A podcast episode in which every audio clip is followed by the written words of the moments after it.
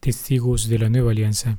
Recibo un cordial saludo, queridos hermanos. Soy el Padre Juan Carlos Cuellar desde el Arzobispado de San Salvador, queriendo compartir con ustedes una breve reflexión acerca de la liturgia de la palabra de este día.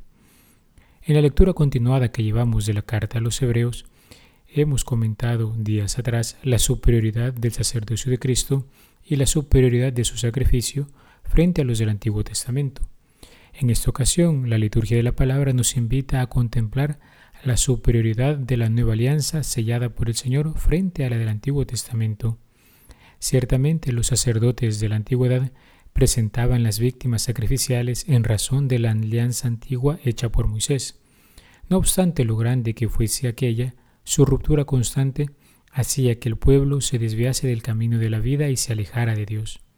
Ahora bien, en la pasión, muerte y resurrección de Jesús, se inaugura un nuevo sacrificio por un nuevo sacerdote que sella la nueva y definitiva alianza, la cual será superior a las antiguas por diferentes razones.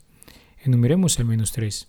Primero, las promesas que se derivan de ella son más excelentes, puesto que no se trata de bienes materiales, sino de los bienes eternos. Vale aclarar que los israelitas rezaban el Shema tres veces al día, al mismo tiempo que recitaban las bendiciones que venían de su profesión de fe. Estas tenían que ver con la garantía de la tierra y el sustento abundante en ella. En la nueva alianza lo que se promete es algo más alto, la herencia eterna. Segundo, la sustitución de la antigua alianza por la nueva es una materia de origen divino, y Dios no sustituiría lo más perfecto por lo menos. Esto lo evidenciamos en la citación que se hace del profeta Jeremías. Miren que llegan días, oráculo del Señor, en que haré con la casa de Israel una alianza nueva. Ahí es donde se asegura que las relaciones con el Señor serán más íntimas y cercanas, porque se llevará su palabra en el corazón. Tercero, el mismo autor explica en la carta que cuando se dice que hay una antigua alianza es porque habrá de venir una nueva. El Papa Francisco nos habla que esta nueva alianza tiene tres características. Primero, dirá él, que la ley del Señor no es un modo de obrar externo, sino que entra en el corazón y nos cambia la mentalidad. En la nueva alianza hay un cambio de mentalidad, hay un cambio de corazón, un cambio de sentir, de modo de actuar, un modo distinto de ver las cosas. Es como la obra que un arquitecto puede mirar de modo frío, con envidia, o bien con actitud de alegría y benevolencia. La nueva alianza nos cambia el corazón y nos hace ver la ley del Señor con ese nuevo corazón, con esa nueva mente. Segundo, el Señor sigue adelante y nos asegura que perdonará las iniquidades y no se acordará más de nuestros pecados. Esto es también una invitación a no hacer recordar al Señor los pecados, o sea, a no pecar más. A decir, tú me has perdonado, has olvidado, pero yo tengo que cambiar.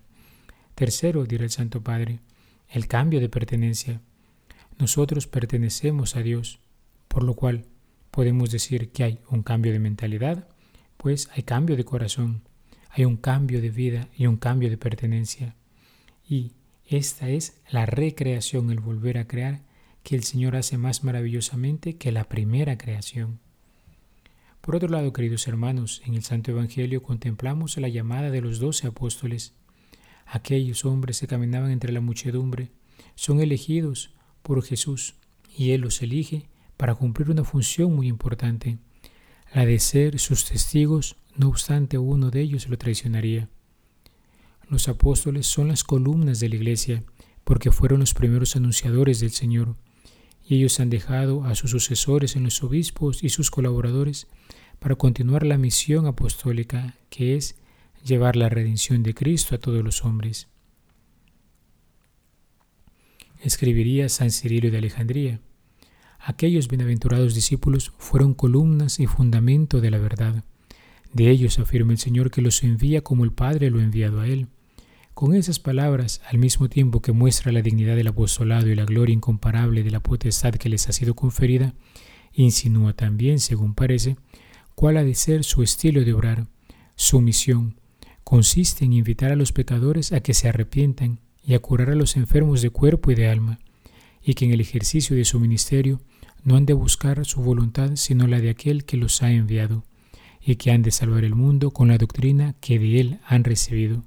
No obstante lo anterior, queridos hermanos, podemos decir que todo bautizado participa, según su vocación particular, en la misión de estos primeros testigos.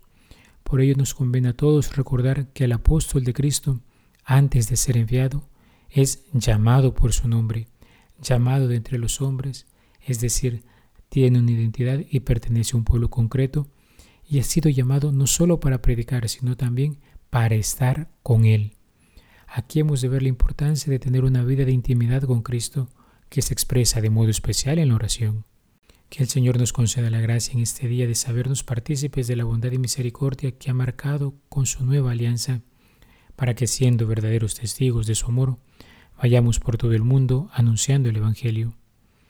He sido el Padre Juan Carlos Cuellar y te deseo un muy buen día y que Dios te bendiga. Alabado sea Jesucristo, por siempre sea alabado. Amen.